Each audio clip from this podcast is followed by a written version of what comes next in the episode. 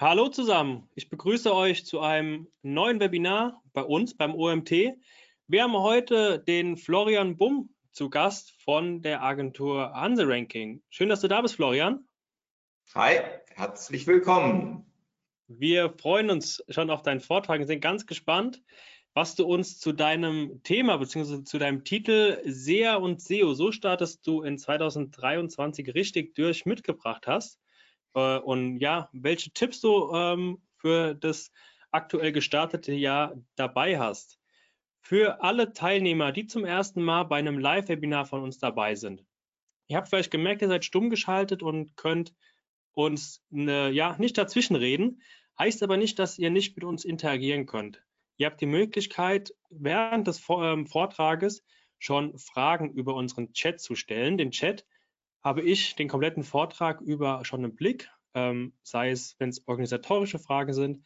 Aber was wir natürlich viel lieber haben wollen, ähm, sind inhaltliche Fragen, sodass wir nach dem Vortrag von Florian, wird so ungefähr 45 Minuten wie immer dauern, ähm, noch ausreichend Zeit haben, eure Fragen zu besprechen.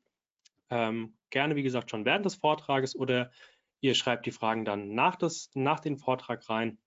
Ähm, und die Fragen werde ich dann zusammen mit dem Florian besprechen. Dann würde ich sagen, Florian, ich übergebe an dich. Von meiner mhm. Seite war es das erste Mal. Ich wünsche dir viel Spaß und äh, wir sind gespannt, was du uns erzählen wirst. Wunderbar. Okay, dann lasst uns loslegen, ähm, damit wir auch wirklich so ein bisschen die Zeit einhalten. Ähm, genau, also die nächsten 60 Minuten. Es gibt eine schnelle Vorstellung von Hans Ranking und von mir. Dann werde ich kurz ähm, so ein bisschen einsteigen, so, um warm zu werden. Zwei Themen. Das eine ist das Sumo-Prinzip. Das andere ist nochmal so ein, so ein charmanter Einstieg in das Thema Online-Marketing. Dann gucken wir uns wichtige Aspekte aus Google Ads an, steigen dann in den Bereich Suchmaschinenoptimierung um, ich gehe auf Quick Wins ein, also so ein paar Sachen, die ihr selber schnell checken könnt nach dem Webinar oder wenn heute der Webinartag zu Ende ist, so dass ihr da auf jeden Fall ein paar Sachen schon mal justieren könnt, checken könnt, auf jeden Fall auf die Schnelle. Und Q&A, stellt eure Fragen rein, ähm, dann gehen wir dann am Ende drauf ein ähm, und insofern können wir jetzt auch gut durchstarten. Hanse Ranking als Performance-Agentur konzentriert sich auf zwei Sachen, nämlich einmal auf Google Ads und das zweite ist Suchmaschinenoptimierung. Das sind so die zwei Kerngebiete, die wir bedienen. Und dabei verfolgen wir die Mission, KMUs im Internet noch erfolgreicher zu machen. Also sei es, dass du schon eine Seite hast, sei es, dass du Google Ads machst, sei es, dass du Suchmaschinenoptimierung machst, wenn du das sozusagen aufs nächste Level heben möchtest, dann kannst du mit uns sprechen. Das Thema Online-Marketing begleitet mich jetzt seit vielen Jahren. Ähm, ich habe klassisch im, ja, im Offline angefangen, Anfang 90. Ja, da wurde Radio gerade privatisiert. Ähm, insofern bin ich alles, was das Thema Präsentationen, Marketing, Beratung mache ich eben schon seit sehr langer Zeit und heute eben mal zum Kickoff für das Jahr 2023 im Online-Marketing. So, das Sumo-Prinzip, um, um so ein bisschen mal reinzugehen, brauche ich Google Ads, brauche ich Suchmaschinenoptimierung, gibt es vielleicht andere Kanäle, die wichtig sind? Und ähm, dieses Sumo-Prinzip, das steht für die strategische Umsatzsicherung mit Marketing in Online-Medien. Also es geht wirklich darum, mal zu gucken, okay, was soll ich denn wann am besten tun? Und da ist der Sumo-Ringer ein guter Kandidat, weil der hat nur zwei Möglichkeiten, wirklich zu gewinnen. Das eine ist, er verteidigt sich, er verteidigt seinen Raum, in dem er sich bewegt. Und das andere ist, er bringt seinen Gegner zu Fall. Sehr viel mehr Möglichkeiten hat er nicht, um als Sieger rauszutreten. Und das zeigt auch schon immer ein bisschen, was, ähm, was es so im Geschäftlichen auch gibt. Man hat nicht unendlich viele Möglichkeiten, um sich zu beweisen, sondern muss sich konzentrieren und auf seine Stärken konzentrieren. Und ähm, ein Element ist eben so ein bisschen das Thema Umsatz. Also wir machen das ganze Geschäft ja um Umsatz zu generieren, um Mitarbeiter zu bezahlen, um Gewinne einzufahren, um ins Unternehmen zu investieren, um zu wachsen. Und da gibt es eine Gründungsphase, da muss man einfach schnell auf die Spur kommen, schnell Umsatz generieren. Ähm, in der Betriebsphase sichert man das Ganze ab, sodass man nachhaltig ausbauen kann. Und in der Wachstumsphase, ja, dann kann man dann auch über, auf Übernahmen übergehen und schauen, okay, was kann ich noch alles tun, um das Unternehmen äh, für die nächsten Generationen abzusichern. Und da kommt jetzt eben auch so dieser Aspekt des Sumo-Ringers rein. Viele Leute berücksichtigen eben nicht, worauf sie sich konzentrieren sollten, in welcher Phase des, der, der, des Unternehmens. Sie hören auch nicht zu. Also das ist etwas, was uns als Agentur häufig immer wieder passiert. Man erläutert den Leuten, wie es geht und sie sagen, sie argumentieren dagegen. So ein bisschen, als wenn man mit dem Zahnarzt diskutiert, welchen Bohrer er jetzt nehmen soll. Ähm, oder sie hören eben nicht auf andere Experten oder sie gehen mit Glaubenssätzen in das ganze Thema Online-Marketing, die einfach nicht zielführend sind.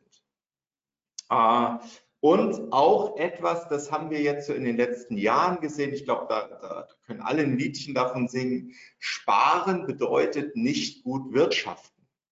Also bloß weil ich kein Geld ausgebe, heißt es noch lange nicht, dass ich mir die Zukunft gut gestalte.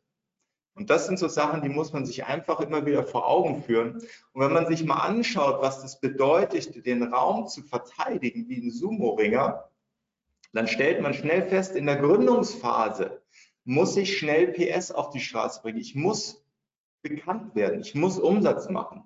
Und das geht in erster Linie mit bezahlten Anzeigen.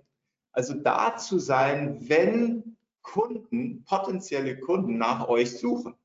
Und gleich danach kommt der Bereich Suchmaschinenoptimierung, weil euer Aushängeschild ist die Internetseite und dazu gut gehört eine gute User Experience. Dazu gehört eine klare Struktur. Dazu gehört, dass der Kunde weiß, was er bei euch machen kann und dass er es dann auch wirklich tun kann. Also wenn es darum geht, Kontakte zu generieren, dann muss er die Möglichkeit bekommen, mit euch Kontakt aufzunehmen. Oder beim, Bezahl beim, beim Shop, dass er möglichst viele Bezahloptionen bekommt, nämlich die, die er auch einsetzen möchte. Und alle anderen Themen, wie jetzt Native Ads, Empfehlungsmarketing, Tippgeber, Social Media organisch, das sind alles wichtige Kanäle. Aber am Anfang sollte man sich eben auf, auf bezahlte Anzeigen auf SEO konzentrieren, denn alles, was auf deiner Seite passiert, kannst du auch selber kontrollieren. Und insofern 2023 auf jeden Fall gut mit Ads und SEO durchstarten. Ganz wichtiger Punkt, wenn du den Glaubenssatz verfolgst, dass das Tracking nicht gut ist, dass man das nicht braucht, dann wirst du weder im Bereich Suchmaschinenoptimierung noch in Google Ads erfolgreich werden.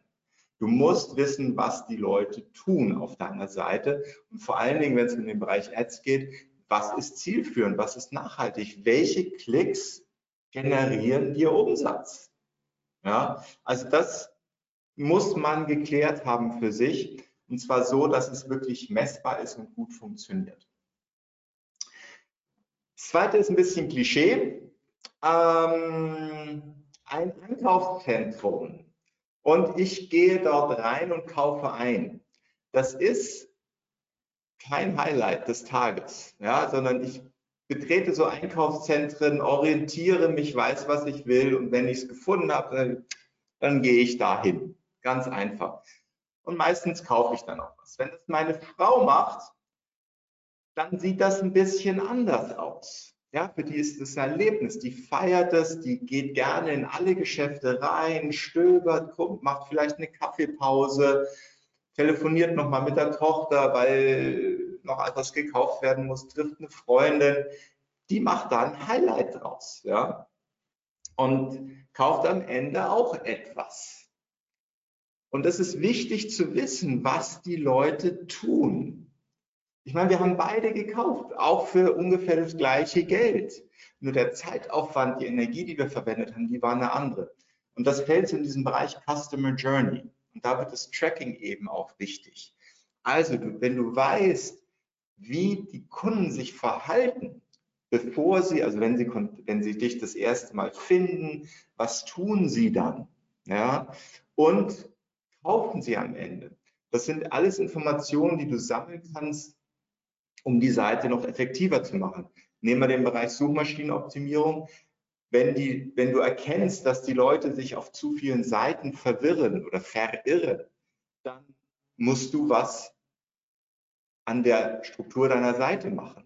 Wenn die Leute, wenn du über Google Ads feststellst, die Leute brauchen zwei, drei, vier Wochen, bis sie kaufen, müssen vielleicht andere Kaufimpulse gesetzt werden. Also das kannst du alles rauslesen und deswegen ist diese Betrachtung der Customer Journey elementar wichtig.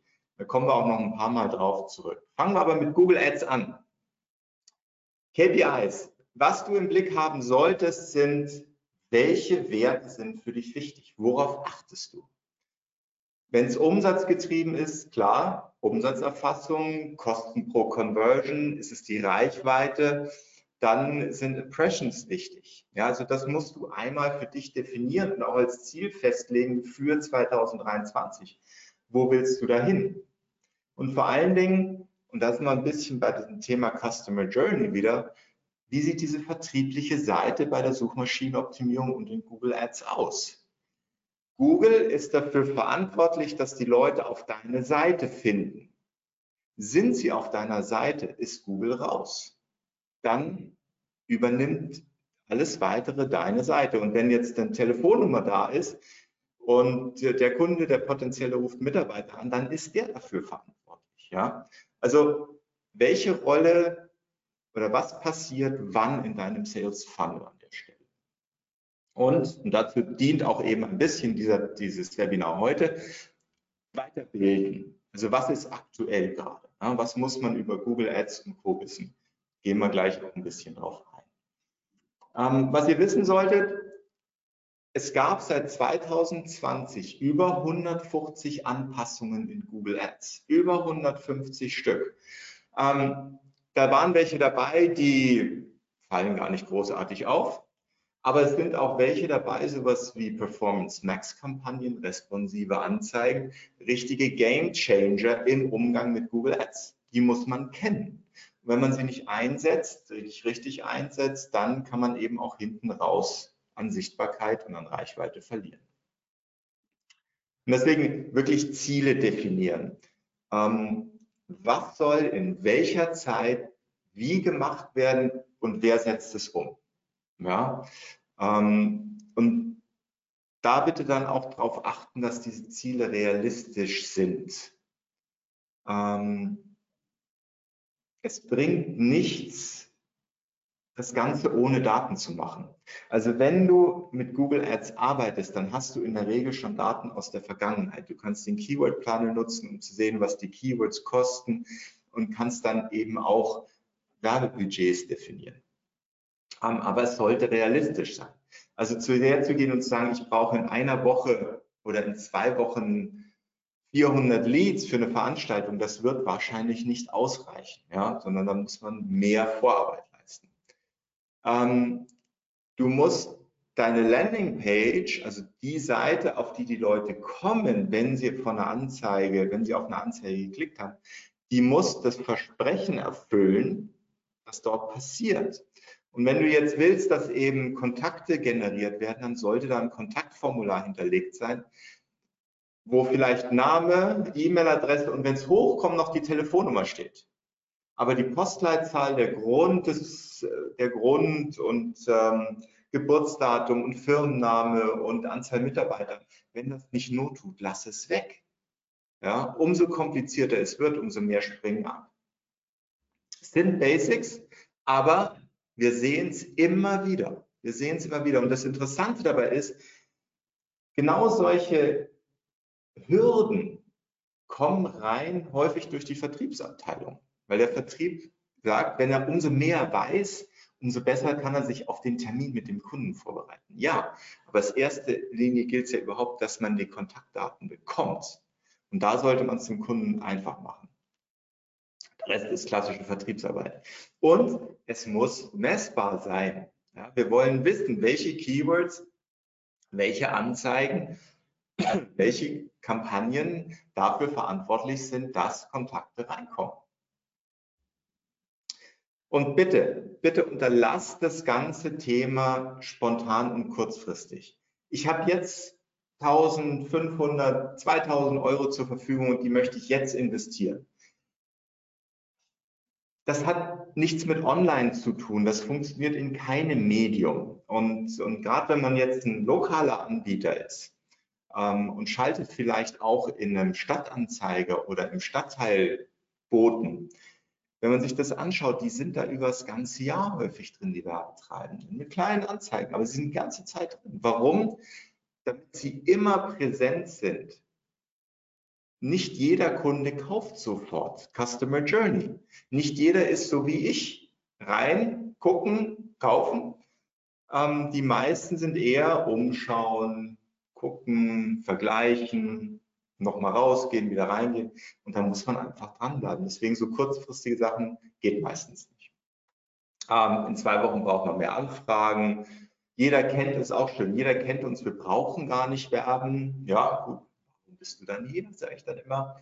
Ähm, aber das sind Aussagen, wo man eigentlich sieht, okay, da ist das Verständnis fürs, für die Werbung, fürs Marketing als solches noch nicht richtig da. Und, und Werbung funktioniert immer langfristig, auch wenn man sich die großen Konzerne anschaut. Ja, die haben mehr Geld, aber sie haben mehr Geld, weil sie eben auch in Werbung und Marketing investieren. Ein Coca-Cola, ein McDonald's, ein Kentucky Fried Chicken, die werben über das ganze Jahr, weil sie einfach auf der mentalen Leiter ihrer Konsumenten sein wollen. Ganz sicher gehen. Genau. Deswegen lieber langfristige Ziele setzen, also wirklich bis zum Ende des Jahres überlegen, was möchte man im Bereich Google Ads erreichen? Möchte man mehr Neukunden gewinnen? Möchte man die Käufe absolut steigern? Und schön ist es auch, wenn man diese Ziele staffelt. Also vielleicht wirklich quartalsweise sich hinsetzt, dass man sagt, okay, zum Ende des Jahres sollen es insgesamt mit 15 Prozent mehr sein. Aber wir machen das iterativ. In den ersten drei Monaten erstmal die Reichweite, in den ersten sechs Monaten dann x Prozent mehr Käufe. Also dass man es wirklich aufteilt oder eben Bekanntheitsgrad um x Prozent zu erhöhen. Also es gibt unterschiedliche Zielsetzungen. Wichtig ist eher, dass man sie setzt und eben auch beobachtet. Und bei dem Tracking, hm, das ist auch so eine Änderung, wie es über die letzten Jahre gekommen ist. Es gibt eben diese primären Conversions und sekundären Conversions.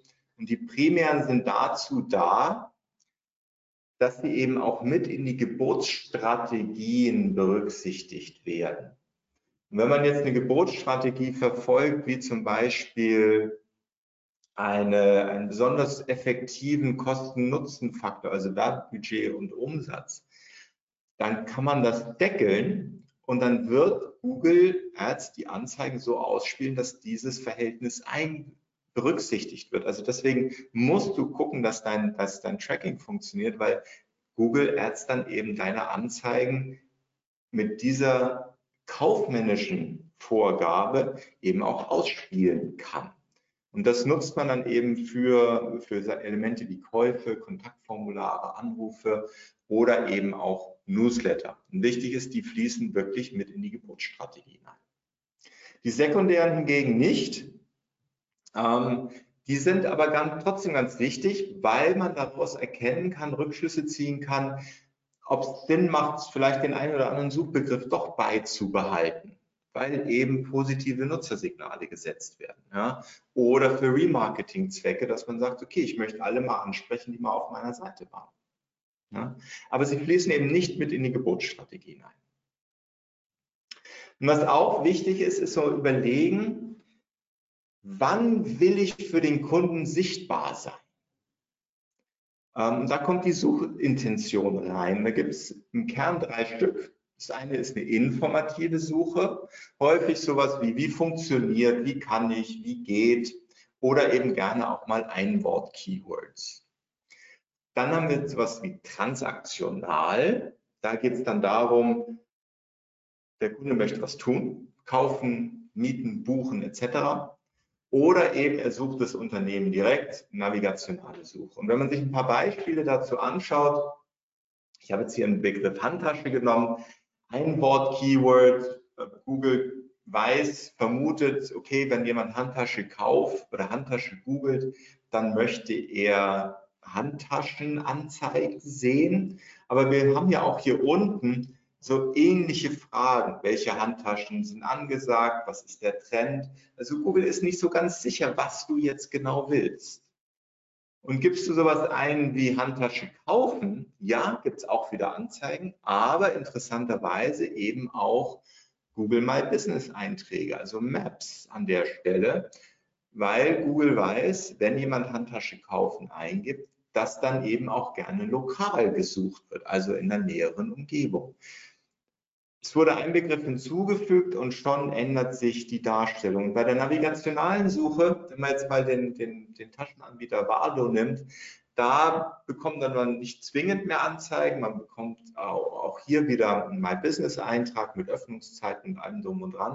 Und die Frage ist, möchtest du bei der informativen Suche schon mit dabei sein oder erst, wenn sie transaktional wird? Und wenn man sich die Customer Journey anschaut, dann macht es manchmal durchaus Sinn, schon bei der informativen Suche mit dabei zu sein, weil man eben auch sowas wie Remarketing einsetzen kann oder bereits Remarketing einsetzen kann. Und zu der Customer Journey gibt es eine schöne Geschichte, die Jamie Kern Lima ist die Gründerin von It Cosmetics, angeblich aus dem Wohnzimmer heraus gegründet, äh, am Ende für 1,2 Milliarden US-Dollar an L'Oreal verkauft. Und die hat gesagt in ihrem Buch, äh, ich hätte gedacht, wenn man eine großartige Idee zu einem begeisternden Produkt macht, dann würde sie sich einfach verkaufen, oder? Mann lag ich daneben. Und da ist wieder die Frage, was macht der Kunde? Also ein, jemand, der wirklich nachgewiesen hat, er kann erfolgreich ein Unternehmen matchen, auch der hat am Anfang Fehler gemacht. Und das ist so dieses Thema Customer Journey wieder. Was macht der Kunde? Mal gesucht, dann hat er was in der Werbung gesehen, auf YouTube vielleicht, dann gab es eine Verknüpfung zu Instagram, zu den sozialen Netzwerken, auch da nochmal Werbung. Dann sucht er nochmal wieder Remarketing und am Ende kauft er. So sieht es leider häufig aus. Also es ist nicht immer so geradlinig wie ich jetzt, sondern manchmal eher eben auch etwas verschwommen. Dann muss man sich überlegen, okay, was ist denn der, wer ist denn der Kunde möglicherweise? Ähm, und da gibt es ein, ein schönes Schaubild dazu von zwei Personen, beide 1948 geboren, in England aufgewachsen, zweimal verheiratet, zwei Kinder und international bekannt. Der eine ist König Charles III., ehemals Prinz Charles, jetzt König, und Ozzy Osbourne, Rocksänger. Wenn die nach einer Handtasche suchen, suchen sie das Gleiche, ich bezweifle es, weil sie einfach andere Menschen sind. Und sowas kann man in der Zwischenzeit auch über Kauf, kaufbereite Segmente, über Zielgruppen, ähm, kann man sowas annähernd ausfindig machen. Also dass man sich eben anschaut, was für, was für Eigenschaften bringen meine Nutzer, meine Besucher mit, um dann zu sehen, okay, um dann sagen zu können, okay, ich werde zukünftig Zielgruppen, Segmente der Kategorie A, B, C oder D bewerben und die anderen lasse ich weg, weil es bringt sowieso nichts. Also wir bekommen wahnsinnig viel Information auf einmal über das, über das Keyword, über den Suchbegriff hinaus. Und auch was auch, was ich richtig stark finde, weil ich, ich tue mich persönlich sehr schwer mit Schreiben, Anzeigen schreiben. Das war, das ist immer so ein kreativer Prozess. Und da gibt es jetzt eben diese responsiven Suchanzeigen. Und das Schöne dabei ist, man gibt hier diverse Anzeigentitel an diverse Anzeigenbeschreibungen, Bildmaterial, Anzeigenerweiterungen, also alles vor, was man gibt alles vor, was man sozusagen haben, an, nutzen kann in Google Ads, um Anzeigeninhalte zu gestalten. Und Google macht da den richtigen Mix draus, entsprechend dem Netzwerk auch. Also da sind auch, man kann auch jetzt sozusagen bei YouTube kurze Videos aus eigenem Bildmaterial erstellen. Also sie sind da wahnsinnig kreativ geworden und das hat die, die Arbeit und die Auswahl der Anzeigengestaltung wirklich revolutioniert, finde ich. Und es macht, man muss sich nicht mehr darum kümmern, unterschiedliche Varianten aufzusetzen. Das macht Google alles. Ja, herrlich. Man kann sich auf ganz andere Dinge konzentrieren auf einmal. Und wenn man sich Google Analytics dabei anschaut, also man hat ein gut funktionierendes Tracking, dann stellt man eben auch schnell fest, hey, die kaufen ja nicht alle sofort. Also ich habe hier eine Analyse, nennt sich Top Conversion Pfade. Und ich habe hier gesagt, zeig mir nur die Personen oder die Besucher, die mindestens dreimal etwas getan haben, um dann am Ende zu konvertieren. In dem Fall war es ein Kauf. Und man hat jetzt hier so die Information, da sind die meisten Conversions sind an der Stelle entstanden durch Personen, die direkt navigational gesucht haben. Ähm, wir haben ja aber auch an Position 6 welche dabei, die waren auf einer bezahlten Anzeige. Dann haben sie das Unternehmen organisch gefunden und dann haben sie direkt danach gegoogelt und erst dann gekauft. Und jetzt sieht man auch, wie wichtig es ist, dass Google Ads und SEO ineinander greifen. Denn der Glaube, die Leute wissen schon, was sie suchen müssen, wenn sie meine Leistung bedienen möchten, das ist nicht so ganz offensichtlich. Und das sind jetzt nur die, die mindestens dreimal, das geht zum Teil sechs, siebenmal. Ähm, und dann hat man eben auch gerne mal solche Sachen, bezahlte Suche, organische, bezahlte Suche und so weiter. Ja. Und jetzt könnte der Eindruck entstehen, hey, die suchen ja alle direkt nach mir. Da brauche ich gar kein Google Ads. Und wenn man die Meinung hat, dann sollte man sich mal die vorbereitenden Conversions anschauen, weil da wird aufgezeigt, welche Conversions nachweislich doch über bezahlte Anzeigen entstanden sind, nur zu einem viel späteren Zeitpunkt. Das heißt, die wurden nicht über Google erfasst, sondern letztendlich es, sie, hatten sie diese vorbereitende Wirkung. Und in dem Fall hier, wenn Google Ads komplett abgeschaltet werden würde, dann wäre für den Zeitraum ein Drittel Umsatz weniger da gewesen. Vermutlich. Ja, also da sieht man auch sehr schön, welche Bedeutung wirklich das ganze Thema Google Ads und Suchmaschinenoptimierung mit sich bringt. Und interessant ist eben auch das andere Drittel, das sind so die Direktsuchen. Die organische Suche lediglich ein Siebtel. Und jetzt könnte man sich gut überlegen und schauen, okay, was könnte ich im Bereich Suchmaschinenoptimierung machen, um diesen Wert zu erhöhen? Ja. Genau. Und dann sind wir auch schon bei dem Thema Suchmaschinenoptimierung. Und ich möchte mit einer schlechten und einer guten Entwicklung anfangen. Ähm, der, dieser Kunde hier, der war bis Ende 19 unser Kunde und hat dann entschieden, er möchte doch das ganze Thema SEO-Optimierung selber weiterführen. Ähm, wenn man sich es anschaut, sieht man sehr schön, wo es dann sozusagen geendet hat. Also wir haben für den Aufbau gesorgt und dann hat das selber gemacht, dann war es nachhaltig, hat es noch ein bisschen nachgehalt, aber letztendlich ist er nie wieder auf das ursprüngliche Niveau gekommen. Ist sehr schade, ähm, aber ist halt so. Ja? Ist, hm? Punkt. Ähm, und wenn man jetzt eben hergeht und sagt, okay, man hat bestimmte Themen, die möchte man angehen, da möchte man für seine Zielgruppe vorhanden sein, beziehungsweise die möchte man unterstützen. Ähm, das ist auch für einen Kunden, der hat eben, das ist das Thema Auge insgesamt sehr wichtig. Und wir haben dieses Thema aufgegriffen, Autofahren mit grauem Star. Das ist ein Artikel, der wurde Anfang 22 erstellt, auf die Seite gepackt und heute sorgt er dafür, dass regelmäßig mindestens 1000 Besucher auf die Seite kommen. Also einmal aufgesetzt, das sind noch viele andere Artikel auch, ähm, aber regelmäßig werden organisch jetzt 1000 Besucher nur durch diesen einen Artikel generiert. Und das ist natürlich ein schönes Signal, weil man kann in dem Artikel jetzt natürlich Termine vereinbaren, Produkte anbieten, Querverweise setzen um den Kunden eben auf einen zu führen. Was hier leider nicht funktioniert, ist ähm, das Remarketing, weil das ist im Bereich Medizin nicht gewünscht. Genau. Ähm, also ein paar vier Fakten so aus der SEO-Welt. wie lange dauert denn eigentlich so eine durchschnittliche Suche? Und ich habe gedacht, ehrlich gesagt, es wäre länger, aber es ist im Prinzip nur eine Minute. Aber wir wissen alle, wie lang eine Minute sein kann. Und jetzt das nächste ist diese mobile Suche. Ähm, also bis vor ein paar Jahren war es ja immer noch so, ja, mobil muss ich nicht. Ich erwarte, dass meine Kunden am Rechner sind.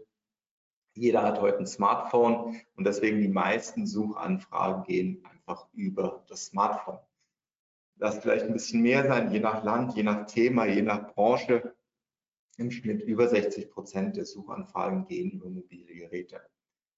Und es gab letztes Jahr ein Update, uh, Helpful Content Update von Google. Und vielleicht an der Stelle ein kurzer Exkurs. Alle Updates, die Google jetzt im Bereich Suchmaschinenoptimierung macht, die dienen dazu, zu gewährleisten, dass der Suchende ein möglichst gutes Erlebnis bekommt, dass er zufrieden ist.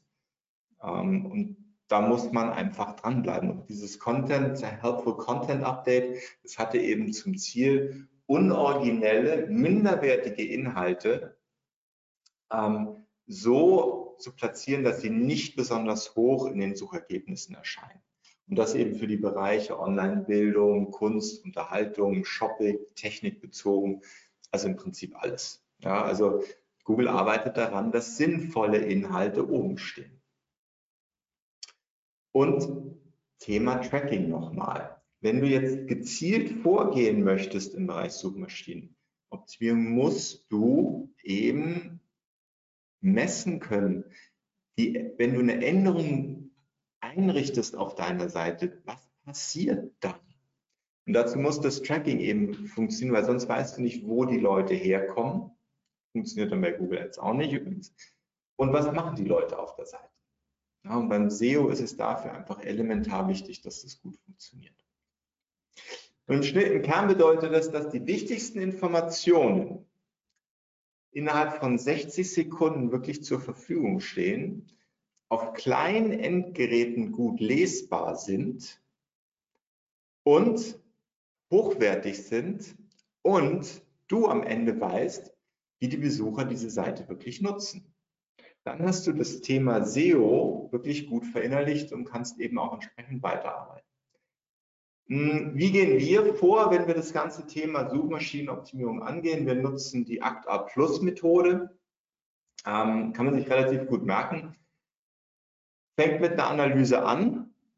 Analyse gleich Blutbild. Ähm, wenn, wenn, du zum Arzt gehst und du sagst, ah, der geht es nicht so richtig gut, einige Sachen kann er so sehen, aber wenn er da nicht weiterkommt, dann macht er in der Regel ein kleines oder ein großes Blutbild. Darum geht es hier. Wo ist, wo ist das Problem wirklich? Ja, sodass man dann auch Prioritäten setzen kann und an den Sachen arbeiten, die wirklich ähm, einen großen Hebel haben. Und dann geht es häufig bereits rein in die Content-Generierung. Wir haben den Bereich Technik, also das A steht für Analyse, das C für Content, T für Technik und das zweite A plus sozusagen, das ist der Ausbau. Also nachhaltig dafür sorgen, dass ich nicht wieder krank werde, also dass die Seite immer weiter auf hohem Niveau ist und eben schauen auch, was passiert denn da noch in meinem Umfeld? Was muss ich tun, um mich gegen meinen Wettbewerb zu behaupten? Und in der Analyse fangen wir eben auch mit der Zielsetzung an. Wo möchtest du hin mit deinen Ergebnissen im Bereich Suchmaschinenoptimierung? Und dann sind wir sozusagen bei diesen ganzen Bereichen Anzahl Besucher, Conversions, Geräte.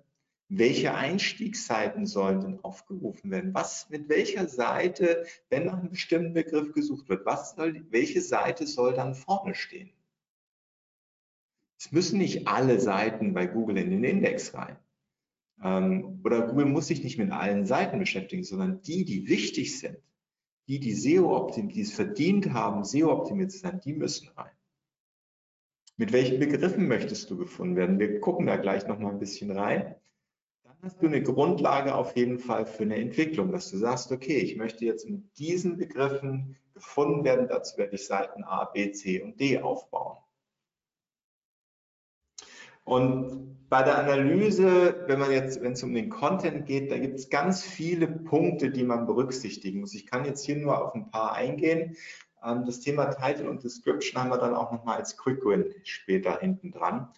Aber Title und Description ist, Google sagt, jede Seite muss einzigartig sein. Und das heißt, jede Seite verdient einen eigenen Titel und eine eigene Beschreibung, die inhaltlich passen muss zum Thema der Seite. Also du kannst jetzt nicht in, den, in, den, in die Beschreibung reinschreiben, hier findest du die besten und tollsten Bergstiefel und am Ende sind es Turnschuhe. Das wird nicht funktionieren. Ja, Google wird es prüfen und dann vielleicht entweder dieses, dieses Suchergebnis nicht präsentieren oder mit einer anderen Beschreibung. Dann haben wir das Thema Seitenhierarchie. Wie gut findet man sich zurecht? Ist es logisch aufgebaut? Sind wichtige Seiten nah an der Stamm-URL? Ähm, weiß der Kunde, wo er sich befindet? Findet er sich gut zurecht? User Experience. Und interne Links. Es wird darauf geachtet, wie die Linkverteilung innerhalb der Seite ist. Also Seiten, die wichtig sind, sollten viele eingehende Links haben von der eigenen Stammseite. Und dann haben wir das Thema WDF, IDF, das gucken wir uns jetzt auch gleich noch mal ein bisschen an. Da geht es darum zu sehen, wie relevant ist dein Inhalt gegenüber den anderen Seiten zu dem Thema von Drittseiten. Und dann haben wir den, das T in Akt A+, und dann geht es um solche Sachen wie Statuscodes, Sitemaps, Spracheinstellungen oder eben auch die Ladezeit. Und diese Statuscodes, die kennen wir alle. Der Hintergrund ist einfach der, Google stellt eine Anfrage an den Server, wo deine Seite liegt und erwartet das Ergebnis, ja, Seite liegt vor, kann abgerufen werden. Ähm, und manchmal hat man eben, Seite ist nicht da. Dann gibt es eine Fehlermeldung, wie zum Beispiel die 404 und sowas soll, muss man natürlich vermeiden. Ähm, welche Seiten soll Google wirklich durchlesen? Ja, mit welchen Seiten soll sie sich beschäftigen? Ähm, Spracheinstellung. Wenn du mehrere Sprachen hast, welche Sprache soll angezeigt werden, in welchem Land, mit welcher Browser-Einstellung. Und Thema Ladezeit, immer noch ein Thema. Ähm, das ist jetzt eine ältere Studie, sie ist wirklich von 2017, aber nicht weniger relevant. Die Daten haben sich vielleicht ein bisschen geändert. Kernaussage ist, umso länger deine Seite braucht, um zu laden, umso eher ist, umso höher ist die Absprungrate. Also achte darauf, dass deine Seite möglichst schnell lädt. Nicht vergessen, wir haben nur ein kleines, wir haben nur dieses kleine Endgerät. Die meisten Anfragen gehen darüber. Und dann muss sie schnell da sein. Genau, und beim Thema Content, ich kann so einen Quick Win schon mal vorausnehmen. Wirklich gucken, welche Inhalte habe ich auf meiner Seite? Gibt es vielleicht einen Blogbereich, wo ich schon unterschiedliche Themen bediene? Ähm, und sind da Sachen drauf, nach denen Dritte wirklich suchen? Schon in der Überschrift sind da Elemente drin, nach denen andere suchen? Ähm, welche Keywords stehen im Vordergrund? Konvertieren die? Weißt du, ob diese Seiten aufgerufen werden und ob darüber Traffic entsteht? Sind wir wieder beim Thema Analytics, Matomo und Co. Und dann kann man sich überlegen, okay, welche müssen optimiert werden, was fehlt noch, was hat der Wettbewerb? Und jetzt ist die Frage, in welcher Reihenfolge gehe ich das an? Man hat ja nicht meistens nur zwei, drei Seiten, sondern ein paar mehr. Ähm, und ich habe hier mal ein Beispiel von Alpaka-Wolle. Ähm, Alpaka-Wolle hat ein monatliches Suchvolumen von 1200. Der Wettbewerb ist ordentlich, ja, also da, da kämpfen einige Firmen auf jeden Fall drum. Aber wenn ich jetzt zum Beispiel Alpaka-Wolle ähm, zum Thema, ich, ich, ich, ich, pack, ich, schreibe einen, ich schreibe einen Artikel zum Thema über das Waschen von Alpaka-Wolle, also für Besitzer von Menschen, die oder von Menschen für Menschen, die äh, Bekleidungsstücke aus Alpaka-Wolle haben und die waschen möchten. Ja. Dann kann ich hier aus solchen Analysen rauslehnen, okay, da ist jetzt nicht viel Suchvolumen dahinter, es ist nur 200 Mal, aber der Wettbewerb ist gar nicht so groß. Das heißt, die Chance, gefunden zu werden, die ist relativ gut wenn ich den richtigen Artikel schreibe. Und ähm, dann kann ich auf meinem Artikel wiederum auf Produkte hinweisen, möglicherweise ähm, Mittel zu, zum Waschen oder eben auch neue Produkte, die ich anbiete. Und da muss man jetzt eben entscheiden, was macht wirklich Sinn. Äh, ich habe aber auch sowas wie zum Beispiel Stricken mit Alpaka-Wolle, noch weniger Suchvolumen. Auch darüber könnte man einen Artikel schreiben, das ist relativ schnell, relativ weit oben. Ja? Und deswegen ist einfach so wichtig, dass man sich anschaut, wer ist denn da überhaupt im Boot? Alpaka-Wolle kaufen, Alpaka-Wolle, das wird schwierig, da kurzfristig nach oben zu kommen. Aber es gibt eben aufgrund des, der Wettbewerbssituation, des Suchvolumens eben auch andere Bereiche, wo man gut sich nach oben arbeiten kann. Und worauf muss man achten? Das ist jetzt aus einem Online-Shop, da geht es um Alpaka-Wolle. WDF-IDF-Analyse. Und wir haben jetzt hier eine Reihe von Begriffen dargestellt nach der Häufigkeit der Verwendung und vor allen Dingen im Vergleich Wettbewerb zur eigenen Seite. Eigene Seite ist gelb. Und jetzt sieht man hier sehr schön, der Begriff Alpaka-Wolle kommt viel zu selten im Vergleich zum Wettbewerb vor. Auch wird nicht über Sockengarn oder Garne relativ wenig gesprochen. Ähm, Alpakas kommen nicht richtig vor. Und das zu, im Zusammenhang mit den richtigen Fragen, da hat man dann sozusagen eine Keyword-Liste, eine Keyword-Übersicht und weiß ziemlich genau, mit welchen Fragestellungen man an die Textgestaltung rangehen sollte, um, die, um diesen Text eben für den Besucher noch interessanter zu machen. Interessant fand ich jetzt hier auch Begriff Euro. Da habe ich dann die Kollegen auch nochmal nachgefragt, wie sie mir dieses Chart gegeben haben. Man sagt, ja, Florian, es ist eine Shopseite. Es geht ums Verkaufen, also da muss irgendwas von Euros stehen. Ähm, insofern wäre das eben auch etwas, was hier mit rein müsste oder sollte. Und ähm, da ist dann immer wieder so immer die Frage, welcher Content was soll der Kunde tun? Was erwartet er? Was ist seine Suchintention? Wie ist das Suchvolumen? In welcher Sprache spricht er? Duzen, Siezen, sehr fachlich, eher trocken, eher nüchtern. Was macht die Konkurrenz? Gibt es Bilder-SEO, was ich berücksichtigen muss? Also sind einfach meine, meine Bilder richtig beschriftet, sodass sie auch in der, in der, in der Fotosuche auftauchen können. Wie ist die Struktur? Welche Seitentypen habe ich? Also da kommt viel auf einen zu, aber das ist alles händelbar. Das Schöne ist an dem Bereich, man kann sich viel bei der Konkurrenz anschauen und gucken, okay, was machen die? Und beim Ausbau, da ist es dann wirklich neue Themen finden. Also man hat seine Basis gut abgesichert und jetzt geht es dazu schauen, okay, was könnte ich noch alles tun? Ähm, auch in die eigene Weiterbildung was stecken. Was könnte ich zum Beispiel am Reporting noch machen? Wiederkehrende SEO-Prozesse wäre dann zum Beispiel regelmäßig nachgucken, habe ich wirklich überall unterschiedliche Seiten, Titel, Seiten, Beschreibungen, solche Sachen. Ja. Ähm, und das Schönste, ja, ein schöner Satz hier, was ist das größte SEO-Problem? Kommt drauf an. Also der, der John Müller ist jetzt seit 15 Jahren bei Google und ähm, immer um das Thema Online äh, Suchmaschinenoptimierung beschäftigt.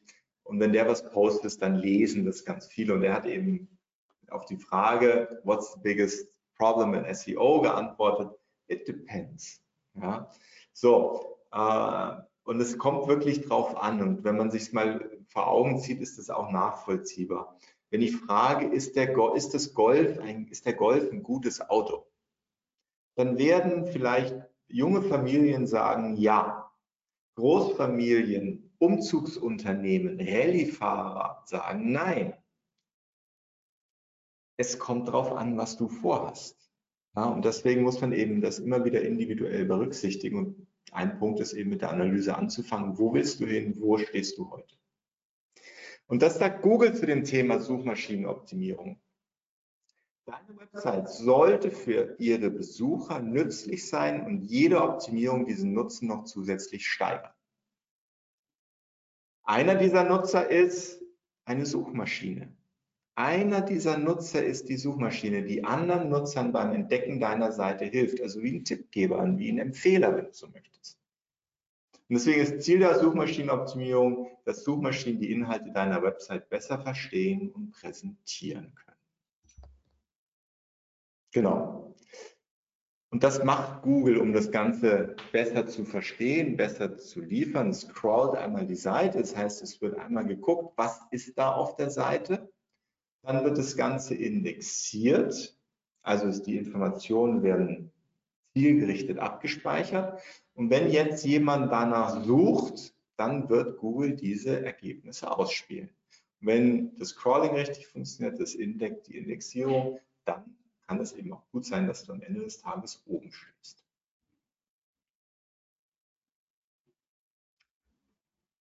So, zu den Quick Win Tipps. Ähm, Google Ads. Wirklich Conversions prüfen, testen, Test-Conversions durchführen, regelmäßig. Und auch insbesondere, wenn Änderungen an der Seite gemacht wurden. Ja, es kommt immer wieder vor, dass irgendwo eine kleine Änderung gemacht wurde und dann funktionieren die Conversions auf einmal nicht mehr. Also immer wieder mal Kosten testen und Conversions prüfen. Dann Empfehlungen beachten. Ähm, da springe ich kurz mal drauf. Ja, kann ich so nicht. Doch, hier. Empfehlungen beachten.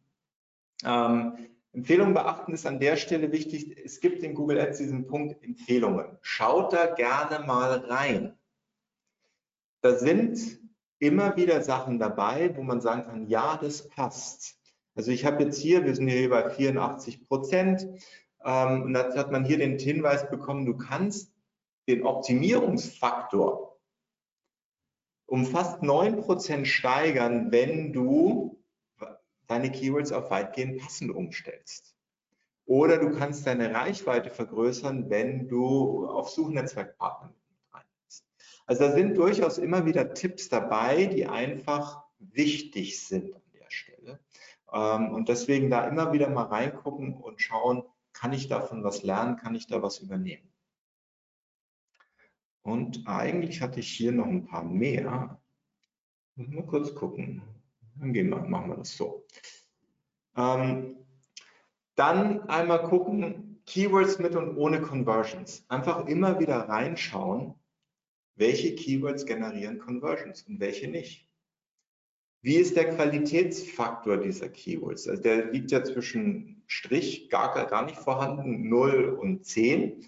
Ähm, und da mal gucken, ob es das sinnvoll ist, weil dieser, dieser Conversion, dieser Qualitätsfaktor ist wichtig, um zu zeigen, ob, es, ob der rote Faden stimmt. Also Klickrate, Anzeigenrelevanz und Landingpage-Erfahrung ähm, eine sollte möglichst hoch sein. So ab 7, 8 macht das Spaß. Dann auch mal gucken, Impressions für oberste und obere Position. Also es gibt ja keine klassischen Anzeigenpositionen mehr. Du weißt, kriegst noch die Information, wie viel stehen an der obersten und dann im oberen Bereich. Da einfach mal gucken, wo spielst du da? Bist du da zu niedrig oder mit einer zu geringen Prozentzahl zu vertreten? Kann das ein Budgetthema sein? Oder Klickpreisthema. Also das, man muss jetzt nicht 100 Prozent haben. Das wird man außer beim Markennamen nicht hinbekommen. Ähm, deswegen aber regelmäßig reingucken. Dann Zielgruppen, Erinnerungen, König Charles, Ozzy Osbourne, kann man sich reinziehen. Und Auktionsdaten. Auktionsdaten sind wahnsinnig spannend, weil man sieht, wo der Wettbewerb steht. Man kriegt jetzt keine Angaben darüber, wie viel der investiert und was der genau macht. Aber man sieht, wie steht man gegenüber dem Wettbewerb da. Besser ist oder schlechter. Auch sehr interessant. Genau. Und ähm, so, bei dem Thema SEO-Tipps, also SEO Quick Win Tipps, Einfach mal Streaming Frog runterladen, wenn noch nicht schon geschehen. Das ist bis auf eine bestimmte Anzahl Seiten, ich glaube 500 oder sowas, ist das kostenlos, äh, kostenfrei. Und man kriegt dort eine sehr schöne Übersicht, welche URLs haben welche Title Tags, welche Meta-Beschriftungen, Descriptions, wie ist das mit den Überschriften? Habe ich überall unterschiedliche Überschriften oder ähneln sich die? Also man kriegt eine schöne Zusammenfassung von den wichtigsten Elementen auf der Seite. Und durchaus auch mal, das geht in Chrome, äh, die Developer Tools aktivieren. Da muss man sich ein bisschen damit reinsetzen, äh, beschäftigen. Aber man kriegt ein ganz gutes Gefühl dafür, wie sich die Seite aufbaut, wie sie sich verhält, wie die Größen sind. Und ansonsten ähm, tatsächlich ähm, einmal aufrufen, ich mach, ähm, vielleicht nehme das hier nochmal kurz mit rein, raus. Ähm, ich nehme das mal hier noch mit rein. Ähm, ist einmal mit reinnehmen die ähm, Page Speed, dass man sich wirklich einmal die Page Speed anschaut ähm, und mal guckt, okay, wo ist sie denn wirklich nicht gut? Dass man dann guckt, okay, liegt es vielleicht an den Bildern? Liegt es vielleicht an, an Tools, die im Hintergrund mitlaufen und einfach Ladezeit klauen? Das wären so Sachen, die kann man relativ schnell beheben, um dann eben ähm, noch besser in der Sichtbarkeit zu werden. Genau, also, wir haben uns jetzt in den letzten 52, 50 Minuten einmal mit diesem Sumo-Prinzip beschäftigt, mit der Customer Journey, mit Google Ads. Dort sind wir auf Ziele, Conversions, Suchintentionen, wer ist der Kunde. Wir haben uns die Assets angeschaut, also die Werbemittel. Dann sind wir rein in den Bereich Suchmaschinenoptimierung mit Fakten aus der SEO-Welt, haben die Act-A-Plus-Methode kennengelernt Quick Win Tipps. Und das letzte, was jetzt bleibt, sind eure Fragen. Kurz bevor wir auf die eingehen, ähm, neben solchen Webinaren als Agentur machen wir natürlich auch Coachings, Schulungen, bieten Online-Kurse an, Webinare, White Paper und natürlich auch eine 1 zu 1 Betreuung. Aber jetzt bin ich auf eure Fragen gespannt. Wir haben knapp zehn Minuten. Schieß los. Ja, Florian, vielen Dank äh, wie du schon gesagt hast, lass uns keine Zeit verlieren. Die eine oder andere Frage kam schon rein. Wenn noch jemand unter euch ist, der weitere Fragen hat, entweder in, in, direkt in den Chat schreiben ähm, oder das Angebot von Florian annehmen. Äh, meldet euch gerne direkt bei ihm. Fangen wir an mit Frage ähm, Nummer 1. Sind Performance Max Kampagnen auch schon für B2B-Unternehmen zu empfehlen? Ähm, eindeutig, it depends. Es kommt drauf an. Also, ähm, Performance Max Kampagnen oder nee, anders aufgeteilt. Der Unterschied von der Anforderung B2B, B2C liegt eher in den Köpfen der Menschen meistens. Ziel ist es immer, mit Kunden Kontakt aufzunehmen, in die, in die Sichtbarkeit zu kommen das, wo der Unterschied am größten ist, ist eher so dieser zeitliche Faktor. Also wenn ich jetzt, weiß ich nicht, eine, eine Küchen, ein Küchengerät online kaufen möchte, dann ist das eine Ja-Nein-Entscheidung. Wenn ich jetzt allerdings einen Bauträger suche oder eine Fabrikhalle, das dauert länger. Ja? Aber von den Anforderungen an, an, ans Online-Marketing sind die Unterschiede gar nicht so groß. Deswegen pauschal ja. Wichtig ist eher, dass du am Anfang vielleicht wirklich eine aufsetzt und parallel auch noch klassisch noch eine Suchnetzwerkkampagne dazu hast. Einfach um zu sehen, was da passiert. Also dieses Thema Zielgruppen aktivieren spielt damit rein. Und was wichtig ist bei der, bei der Performance Max, du brauchst gutes Bildmaterial, du brauchst wahnsinnig, also du brauchst alle Asset-Angaben, damit Google Ads in der Lage ist, die Performance Max Kampagne bestmöglich zu bespielen und zwar von der ersten Suchintention weg. Und du solltest ein ausreichend großes Budget am Anfang haben. Also Google braucht Daten an der Stelle und ausreichend Budget heißt jetzt, hängt von deinen Keywords ab. Also wenn jetzt mhm Ja, ein bisschen, aber es muss Geld da sein, dass Daten generiert werden können. Und dann kann man nach so drei, vier Wochen sicherlich gute Ergebnisse erkennen. Ähm, deswegen pauschal ja. Ähm, und vielleicht nochmal ergänzend, Performance Max bieten immer auch klassische Shop-Kampagnen. Ja, also wenn man jetzt beides hätte, das würde, würde nach hinten losgehen, da ist es dann eher eine Entweder-Oder-Geschichte. Okay. Ähm, zwei Fragen zum Thema WDF, IDF. Mhm. Welches Tool empfiehlst du und wie kann ich den äh, WDF, IDF-Wert ermitteln? Also ist wahrscheinlich die eine Frage. Ja, so mit andere, Tools gibt es einige. Ähm, die Mail machen wir es so. Ich habe es jetzt nicht im Kopf, muss ich zu meiner Schande gestehen.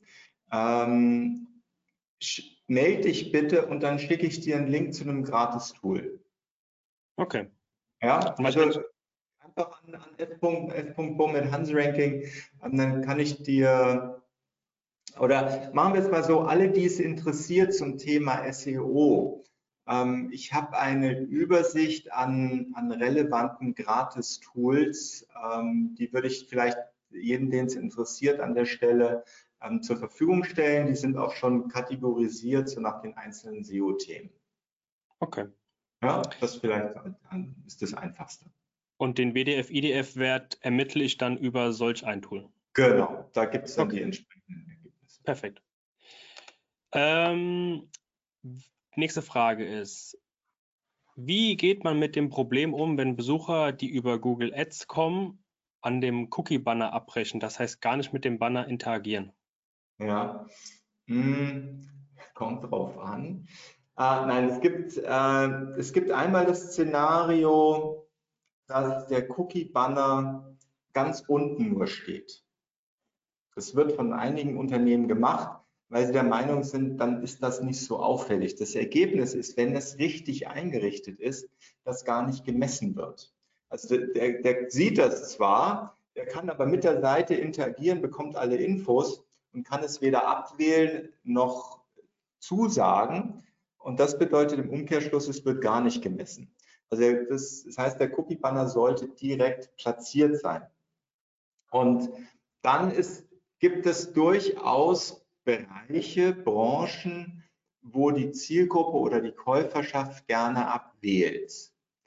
Ähm, und dagegen kann man jetzt nicht wirklich viel was machen. Man kann versuchen, das Ganze charmant aufzubauen. Also ich habe mal einen Anbieter von Hundefutter gesehen, ähm, der hatte dann sowas drauf. Unsere Hunde lieben Cookies. Sie auch. Ja, und dann konnte man da eben auf Ja einklicken. Also das ist eine Variante. Aber wichtig ist mal zu gucken, wo ist der? Ist der wirklich gut anklickbar oder versteckt er sich? Und dann die meisten Cookie Consent Tools haben auch, geben auch die Möglichkeit auszusehen, okay, wie viel Prozent klicken weg. Und dann könnte man mit diesem Faktor sozusagen eben auch die, die Conversions entsprechend hochrechnen beziehungsweise anteilig anpassen. Okay. Ähm, ich würde sagen, eine Frage haben wir noch, schaffen wir noch. Ähm, wie groß schätzt du die Bedrohung für das Geschäftsmodell von Google durch AI-Chatbots ein? Ich habe darauf gewartet. Ähm, wenn ich jetzt nochmal kommt drauf ansage, geht ihr mir alle raus.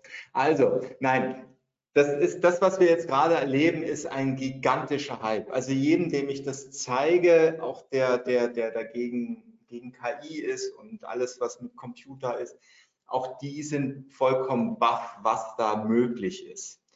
Ähm, ich glaube, wir kommen in eine Situation, wo es eher darum geht, die Kompetenzen nochmal anzupassen. Also ich habe mich echt erschrocken, was damit möglich ist, insbesondere ChatGPT. Ähm, aber auf der anderen Seite gibt es mir jetzt zum Beispiel als Online-Marketer die Möglichkeit, mich um ganz andere Sachen zu kümmern, die ich besser kann.